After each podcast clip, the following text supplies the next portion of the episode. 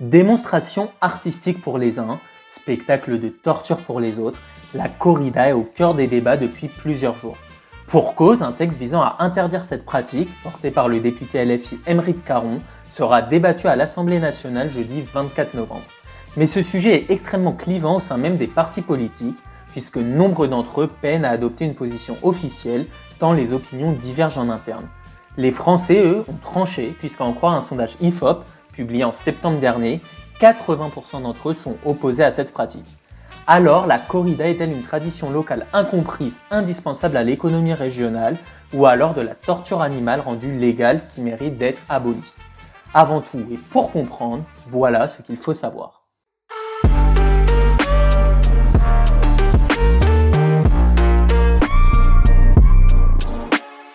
Tout d'abord, comment se déroule une corrida?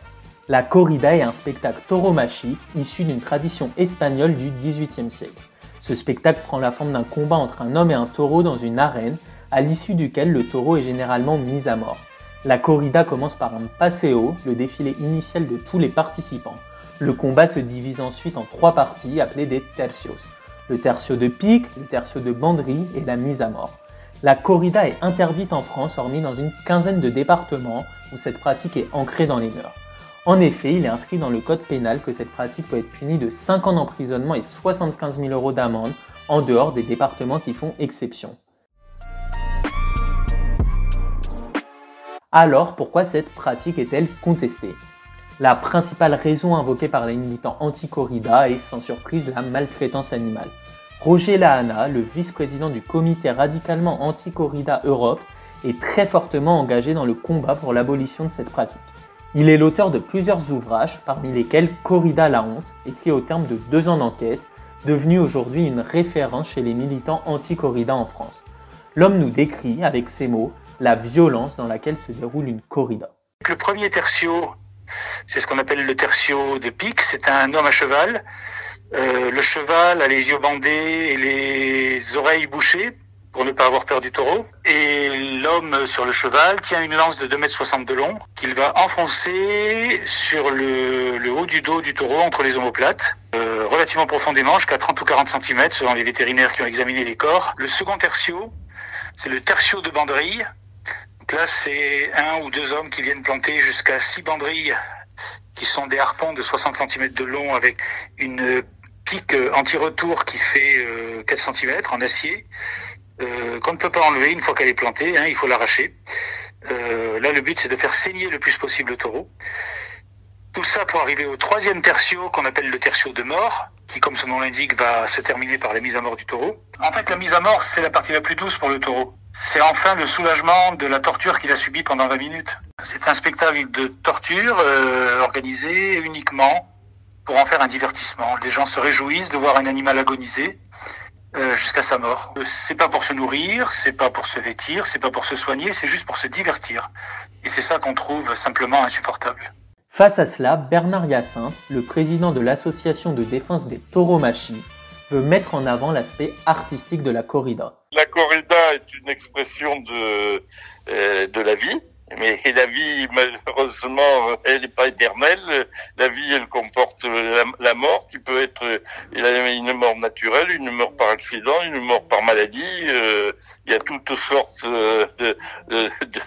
d'origines et de causes de la mort qui, sont vulgaires. Et la dans la corrida on, on, on allie assez fortement l'aspect artistique, le courage du, du taureau. On, applaudit un taureau qui, qui lutte, qui combat, qui fait.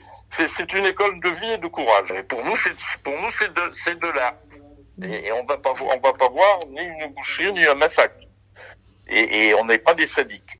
Mais l'homme insiste aussi sur les conditions dans lesquelles sont élevés les taureaux destinés à cette pratique qui selon lui sont bien meilleures que celles dans lesquelles sont élevés les animaux destinés à l'abattoir. Un taureau de combat, il n'est pas élevé dans un enclos de, de 50 mètres carrés. Hein. Il est arrivé dans des, superficies euh, immenses.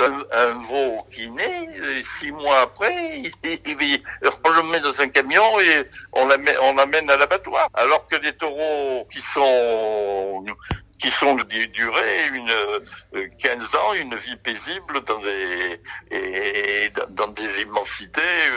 et pour nous, il n'y a aucune maltraitance animale. C'est tout, tout le contraire de ce, ce qui prétendent être leur vérité et, qui, est, qui, est, une grossière erreur et souvent euh, mensonger. Si, si j'avais à choisir, je préférerais vivre euh, dans les conditions d'où vivent des taureaux en nature complètement sauvage euh, plutôt que d'être un bœuf en sabulation ou un poulet qui est de, et là la maltraitance animale elle est là. Mais quel est l'impact de la corrida dans les régions concernées? Si, comme on l'a dit, plus de 4 Français sur 5 se disent opposés à cette tradition et que 74% réclament même son interdiction, les résultats ne sont pas les mêmes dans les régions où la corrida est autorisée. En juin dernier, un sondage IFOP révélait que les habitants des communes disposant d'arènes de première catégorie comme Nîmes, Arles, Bayonne ou Dax sont majoritairement défavorables à une interdiction complète de cette pratique à hauteur de 70%. En plus de l'aspect traditionnel, c'est aussi l'aspect économique qui est beaucoup mis en avant. Nombre de défenseurs de la corrida affirment que cette pratique contribue très largement à l'économie des régions concernées.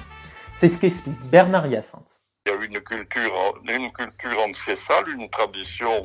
Tout tourne chez nous autour du taureau, et que ce soit que ce soit dans le sud-est ou le sud-ouest. La, la, la, la corrida, faut pas oublier que c'est vrai que c'est une tradition euh, qui a été importée. Je prends les, les, férias que je connais bien puisque c'est ma région. Euh, vous prenez Béziers, Nîmes euh, et Arles euh, bah, s'il n'y avait pas de corrida, il n'y aurait pas 250 000 personnes qui viennent dans la rue, parce que il y a toute une notion de de, de, de, fête, et puis les, les, les aficionados, quand le, le, spectacle est fini, ben, ben, restent euh, pour, euh, pour discuter, pour voir.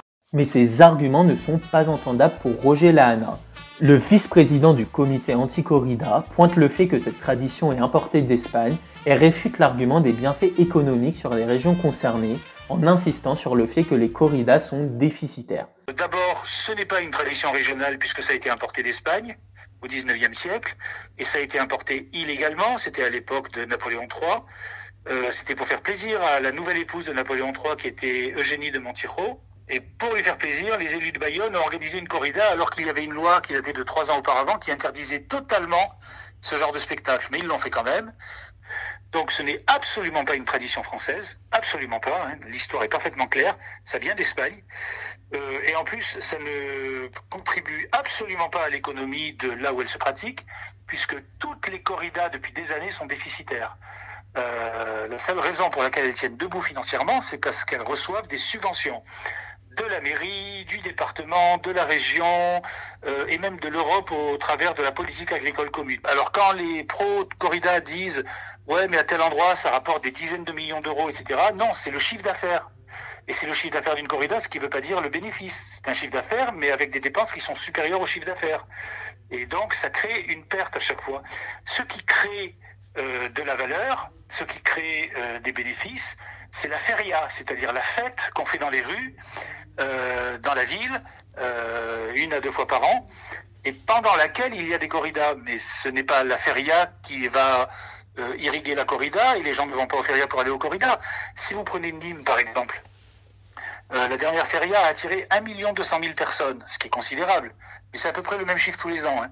Combien de personnes sont allées voir des corridas? 50 000. Ça veut dire 4%. Donc 96% de la richesse qui est générée par ces férias n'a aucun lien avec les corridas puisque les gens n'y vont pas, ils viennent pour faire la fête. Si ce dernier argument peut se confirmer par une baisse très nette de la fréquentation des arènes année après année, c'est aussi ce motif qu'invoque le ministre de la Transition écologique, Christophe Béchu, pour refuser d'interdire la corrida. En effet, il a affirmé que cette tradition est déjà en train de s'éteindre d'elle-même. Une opinion similaire à celle du député de la majorité Jean-René Cazeneuve, qui a déclaré que ça va disparaître tout seul, il y en a de moins en moins, ça ne sert à rien d'interdire et d'humilier les gens pour qui ce sont des traditions. Alors, cette loi peut-elle être adoptée? Eh bien, en réalité, comme on l'a dit, cette proposition divise au sein des familles politiques. Si insoumis et verts voteront pour l'interdiction de manière unanime, socialistes et communistes sont plus divisés et voteront a priori majoritairement contre l'interdiction, comme stipulé dans l'accord conclu par la NUPES pour les législatives. À droite, du côté des républicains, les députés partagent une position quasi unanime contre l'interdiction également. Le RN est plus divisé.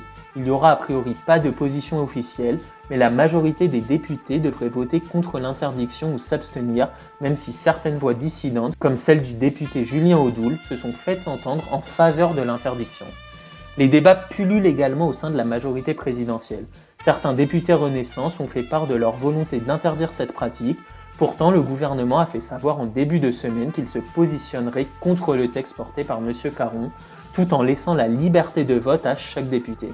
Ainsi, la tendance semble plutôt aller contre l'adoption de ce texte, d'autant plus que même s'il passait à l'Assemblée nationale, il se retrouverait ensuite au Sénat, majoritairement à droite. De quoi rassurer Bernard Hyacinthe, qui voit à travers cette volonté d'interdire la corrida une manière pour les animalistes d'imposer leur vision des choses aux territoires ruraux. Culture et on n'entend pas que c'était euh, on éradique la culture par quelques par quelques personnes qui sont antispécistes, animalistes et, autres euh, loufoqueries, mais qui malheureusement ont tendance un petit peu à envahir le, le paysage. On fait des pourcentages de, de France, il y a 80%, mais s'il si y en a, si s'il y a 20% de trucs, ça fait quand même des millions de personnes. Et évidemment, euh, on n'entend pas que quelques illuminés euh, qui sont une poignée veulent imposer leur euh, leur vue assez assez particulière pour pour pour interdire une, une pratique et une culture qui est, qui est bien ancrée dans la région. il y a, y a une notion de liberticide qui qui est extrêmement dérangeante, voire voire inquiétante. Roger Lahana, de son côté, se félicite que la question de l'interdiction arrive jusqu'à l'Assemblée nationale. Il espère désormais que les députés auront le courage de voter en conformité avec leurs convictions, en faisant fi des querelles politiques. Déjà, c'est la première fois qu'une proposition de loi d'abolition arrive jusqu'au débat dans l'hémicycle. Il y en a eu une quinzaine d'autres auparavant dans les 20 dernières années, euh, qui toutes ont été bloquées avant la commission des lois, c'est-à-dire qu'elles n'avaient pas le soutien euh, des présidents de groupe euh, concernés. Et là, pour la première fois, proposition de loi d'abolition euh, va figurer sur une niche parlementaire et donc arriver au débat dans l'hémicycle. Donc déjà ça, pour nous, c'est une avancée énorme puisque c'est la première fois de l'histoire. Euh, ensuite, est-ce qu'elle va être adoptée? C'est le vote qui le dira. Euh, il semblerait qu'il y ait une majorité de députés qui sont contre la corrida. Est-ce que pour autant ils vont mettre leur leur conviction en application et voter pour l'abolition? Il y a des tas d'autres paramètres qui vont entrer en ligne de compte et que, enfin que moi en tout cas je ne maîtrise pas et peut-être même pas eux. En particulier, c'est une loi qui est portée par Émeric Caron. Il y a des gens qui n'aiment pas Émeric Caron. C'est une loi qui est portée par LFI. Il y a des gens qui n'aiment pas LFI. Et pour que la loi soit votée, il faut qu'il y ait une majorité. Donc, quels sont les députés qui feront la part des choses et qui diront c'est pas mon parti politique, c'est pas quelqu'un que j'apprécie spécialement, mais éthiquement, c'est ce que je veux? La réponse jeudi 24 novembre prochain. Retrouvez tous les jours un sujet d'actualité sur cactus-info.fr.